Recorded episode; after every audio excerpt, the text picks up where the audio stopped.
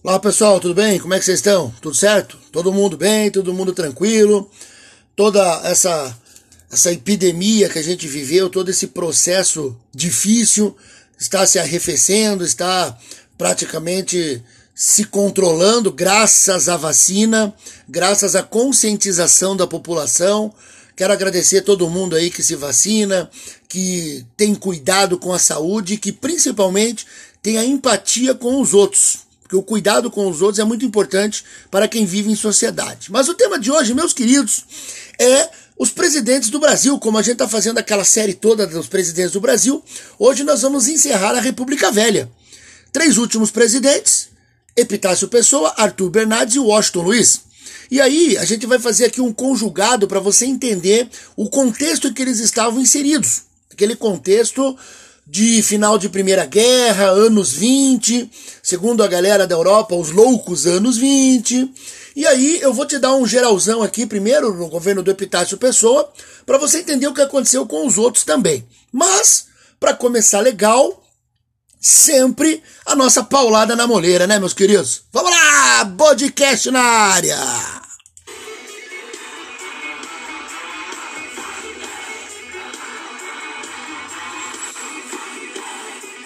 É, pessoal, é isso aí, é isso aí.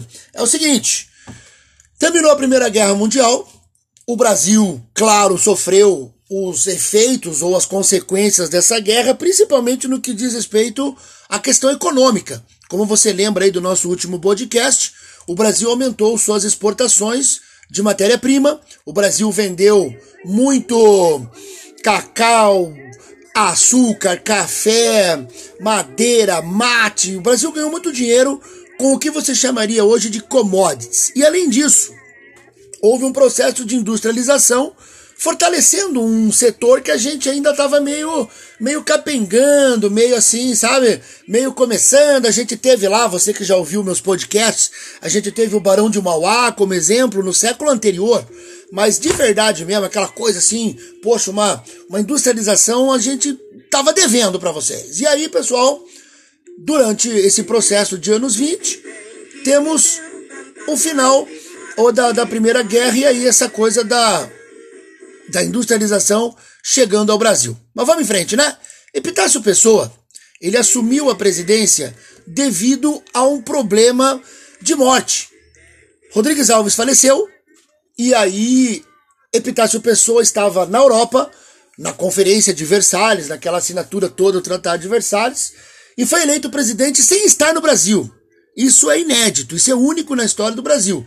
Jamais aconteceu isso, um cara fora do país ser eleito. Ha! Epitácio Pessoa já entra no Guinness. Mas vamos lá.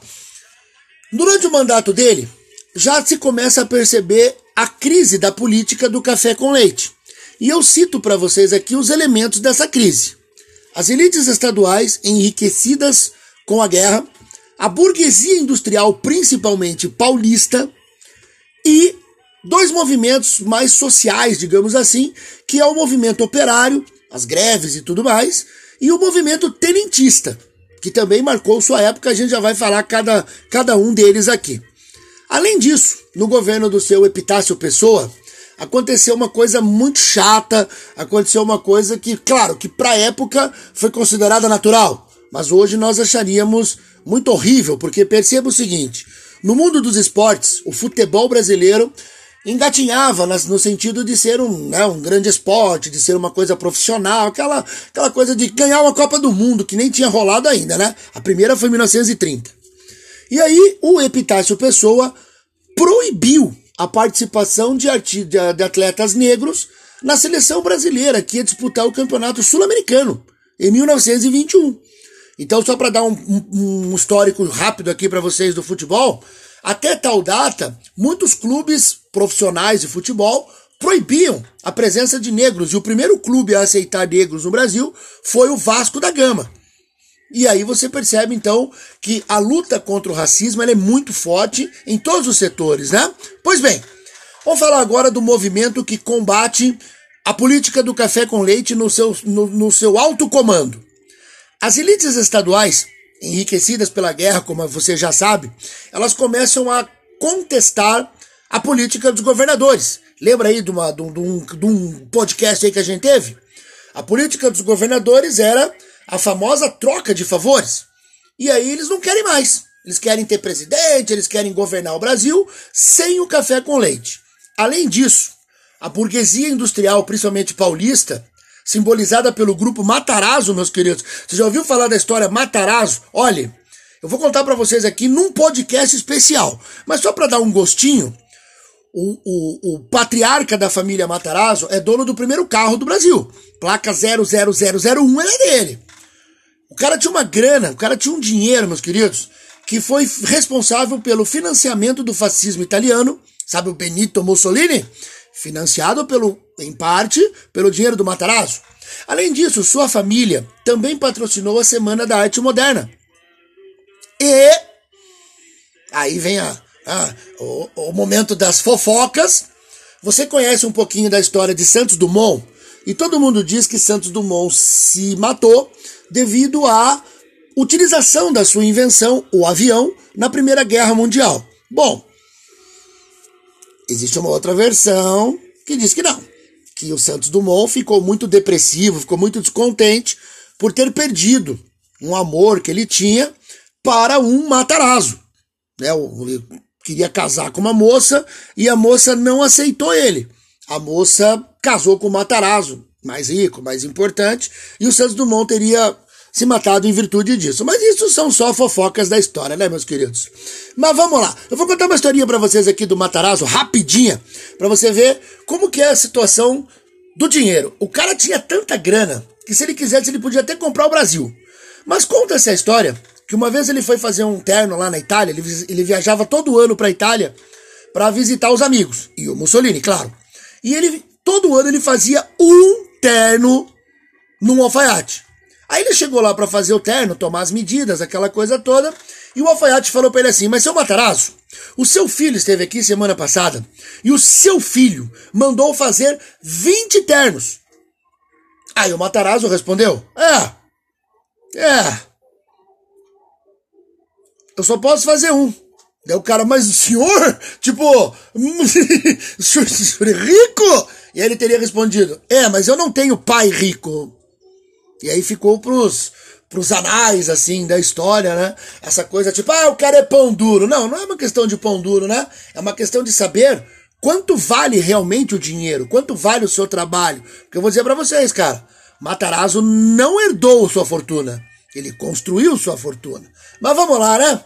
Além desses dois grandes elementos, nós temos o tenentismo, que é um movimento que surgiu nas Forças Armadas, tenentes, capitães, sargentos, e começou pequeno.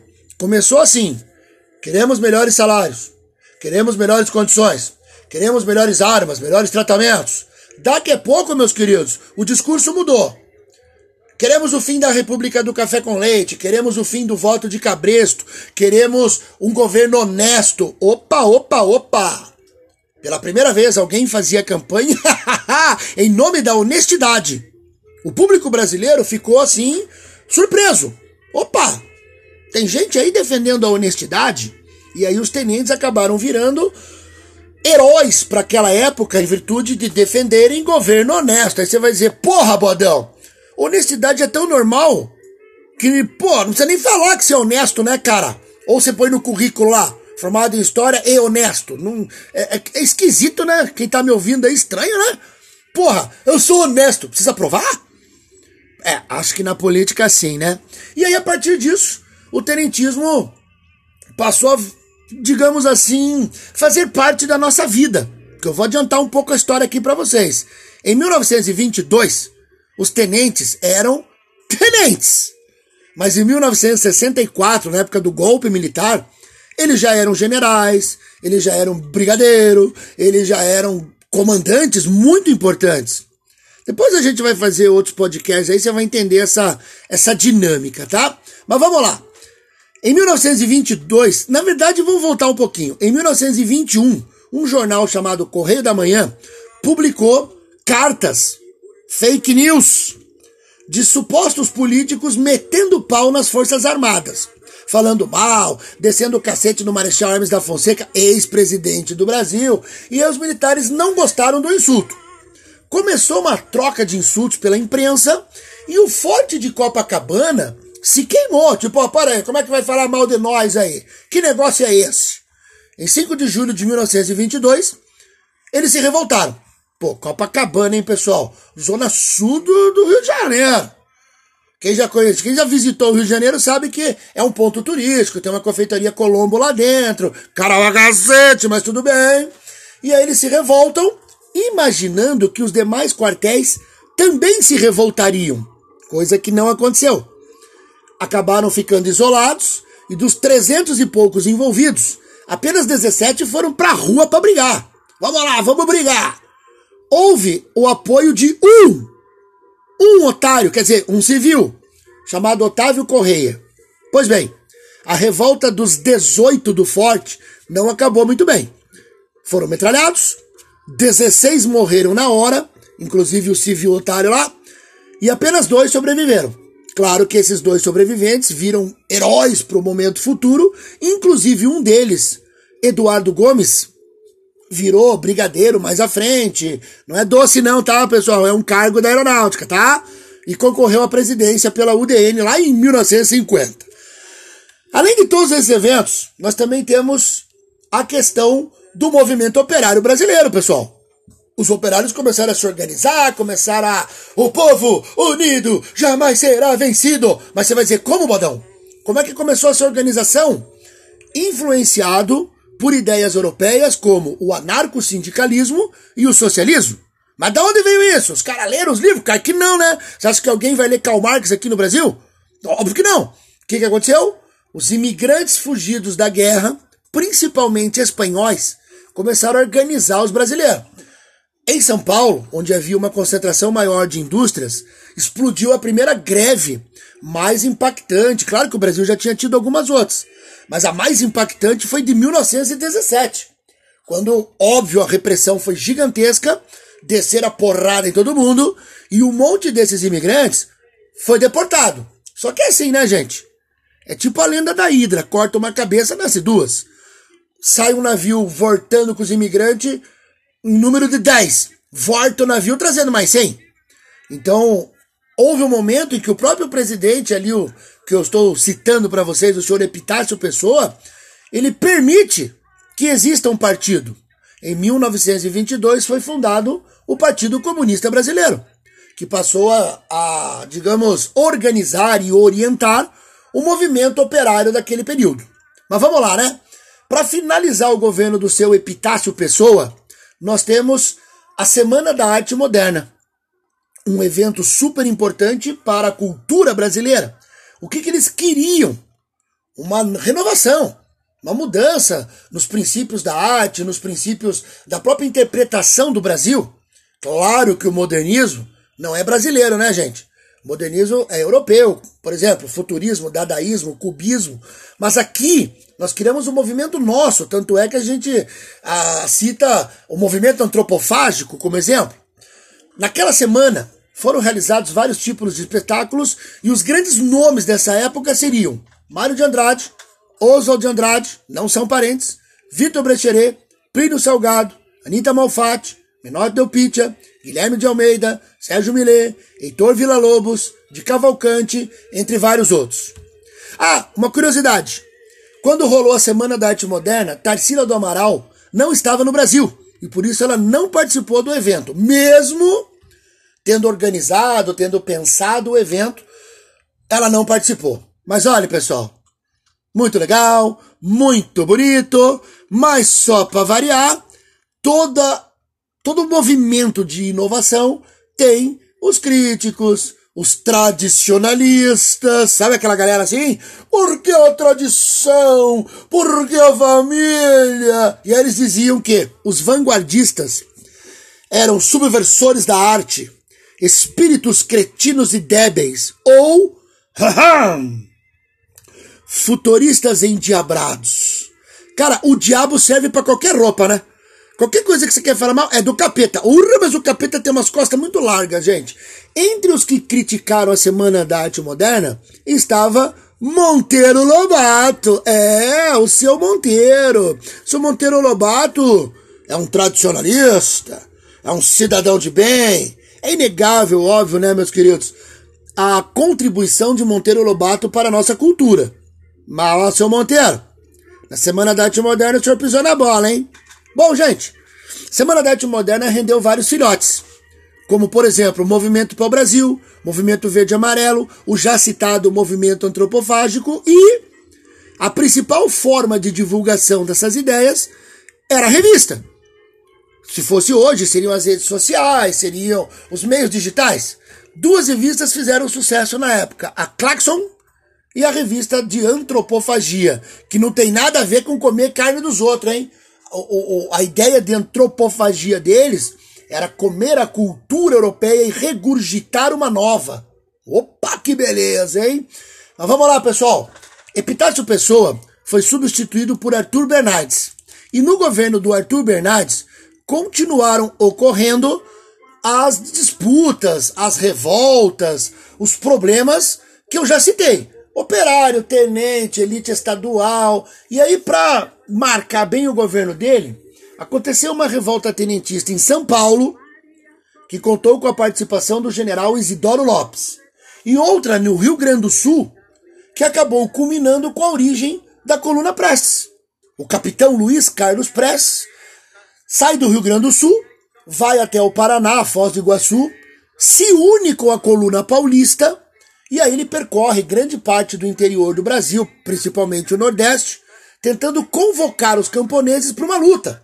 Porque a ideia do Prestes era a seguinte: os operários já estão do nosso lado, mas a grande parte da população é formada por camponeses. Então a gente precisa fazer uma revolução camponesa. E aí você que já estudou história, vou fazer um paralelo aqui com você. A Revolução Russa, ela foi operária. Os bolcheviques eram operários. A Revolução Chinesa, ela foi camponesa. E o Prestes está no meio dessa, dessas duas revoluções sem conhecer as duas. E ele teve uma ideia bem louca, né, gente? Vamos chamar os camponeses, são a maioria, vamos lá. Mas não deu certo, óbvio. O, o, o grande caso do Prestes é que ele conviveu naquela época, conheceu inclusive, né? Pessoas como o Padre Cícero, o cangaceiro Lampião. E aí o Nordeste, gente, o Nordeste estava bem agitado. O Arthur Bernardes teve que enfrentar e negociar com o Padre Cícero. Lá na cidade de Juazeiro, no Ceará, o padre era era foda, gente. O padre comandava uma galera, inclusive até os cangaceiros como Lampião prestavam respeito ao Padre Cícero. Tem um livro, tem um filme bem legal chamado Baile Perfumado, que conta a história de um imigrante que fez uma filmagem, que fez um filme daquela época. Filmou Lampião, filmou o Padre Cícero. O cara conheceu gente ali daquela época. Pois bem, gente, já que eu citei o cangaço, naquela época dois nomes eram famosos: Lampião e Corisco, o Diabo Loiro. Haha, olha o diabo de novo aí. Como curiosidade desse governo Arthur Bernardes, eu cito para vocês: esse homem brigou para ter uma usina siderúrgica em Minas Gerais. Então a gente vê que ele tinha um caráter até nacionalista nisso. E ele conseguiu fundar a Escola Superior de Agricultura e Veterinária, atualmente a Universidade Federal de Viçosa. Arthur Bernardes foi substituído por Washington Luiz, o último da República Velha, que governou de 1926 a 1930. O mandato dele continuou sendo pressionado pelos movimentos operários, tanto é que ele soltou uma frase lá: o operário é caso de polícia. Os tenentes continuavam agitando. E, para piorar a situação, o governo de Washington Luiz foi impactado pela crise 29. Não sabe o que é? Rapidinho então. Superprodução nos Estados Unidos, quebra da bolsa, falência de várias indústrias. E só para lembrar, os Estados Unidos era o maior cliente do café brasileiro. Então, pessoal, ficou ruim, hein? Mas o lema desse presidente, olha que legal, hein? Crise, revoltas, greve. Olha o lema dele: governar é abrir estradas. E por isso, ele foi responsável pela construção da rodovia Rio Petrópolis, atual BR-40, e em São Paulo, ele faz a conexão ali de, de, de, rodovias ligando São Paulo ao Rio de Janeiro. Atualmente, as SP 62, 64 e 68. Muito tempo depois, essa pista virou a rodovia Dutra. Mas, pessoal, tava lendo aqui umas paradas aqui. Na época que o Arthur, desculpa, o Washington Luiz criou essa, essa estrada, demorava-se 14 horas para chegar no Rio de Janeiro. Você vai estar tá pensando, Jesus, tô louco! Ué, 20 anos antes demorava-se 36 dias. É, meus queridos, não era fácil não. Washington Luiz ainda conseguiu, né, criou a Polícia Rodoviária Federal, o Código de Menores e a Deixa eu me ver aqui, em 1927 a aviação do Exército. Olha que legal. Agora vem a parte boa. Claro, né? A gente não pode deixar de avacalhar o cidadão. A parte boa é que, em 1928, Washington Luiz foi baleado no hotel Copacabana Palace. Imagine, chique pra caramba, tomou um tiro. Mas quem que deu, professor? O Baldão, foi um terrorista? Não! Ele tomou um tiro da sua amante, a marquesa italiana Elvira Vitti Maritti, que tinha 28 anos de idade. Pensando que ele ser presidente do Brasil, ele já devia ser velho, né? Uns 60, 70 aninho. Cidadão de bem, né, meus queridos? Cidadão de bem não falha nunca. Tomou um tiro da amante. Foi internado, mas a versão oficial é que ela teve, ele teve uma crise de apendicite. Se você acha que os presidentes são mentirosos hoje, eita porra!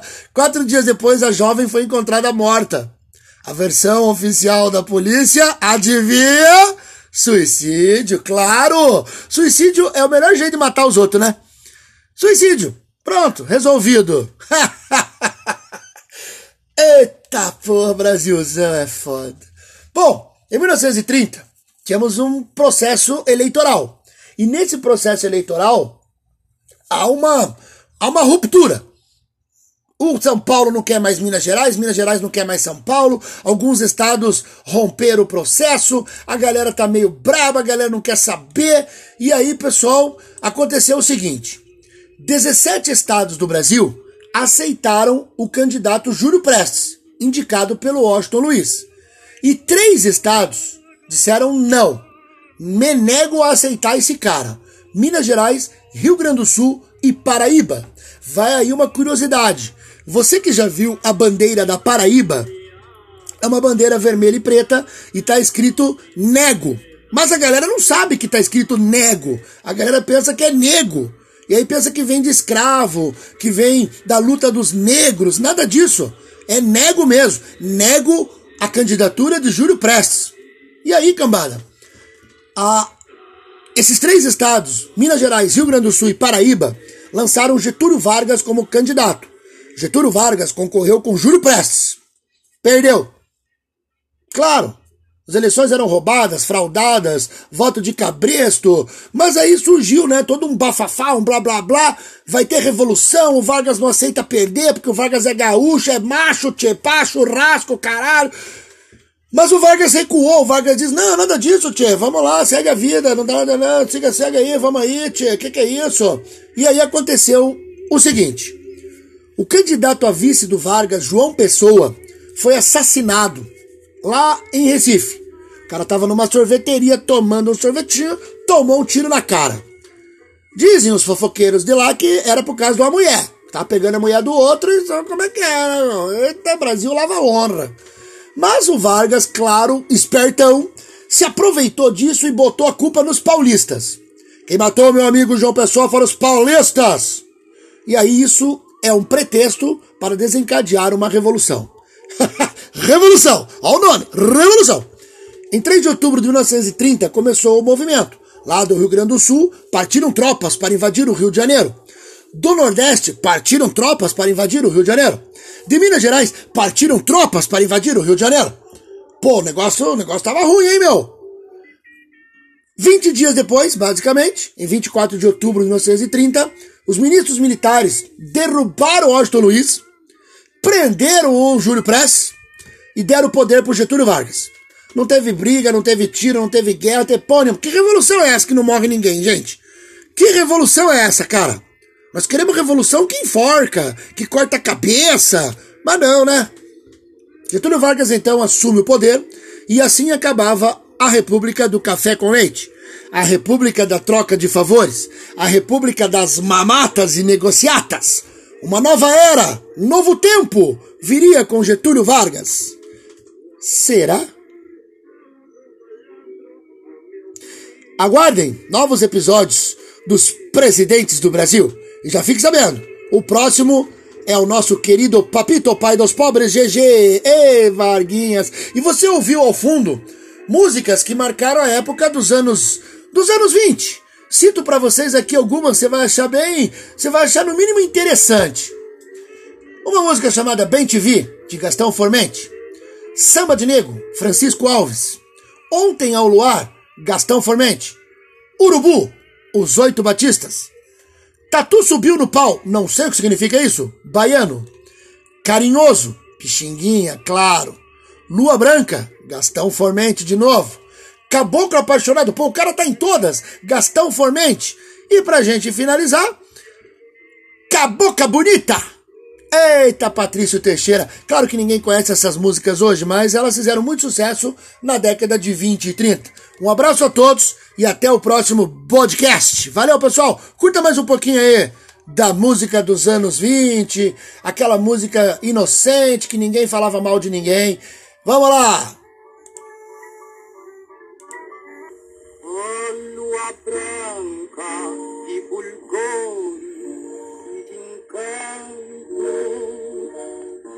Verdade e o amor do cada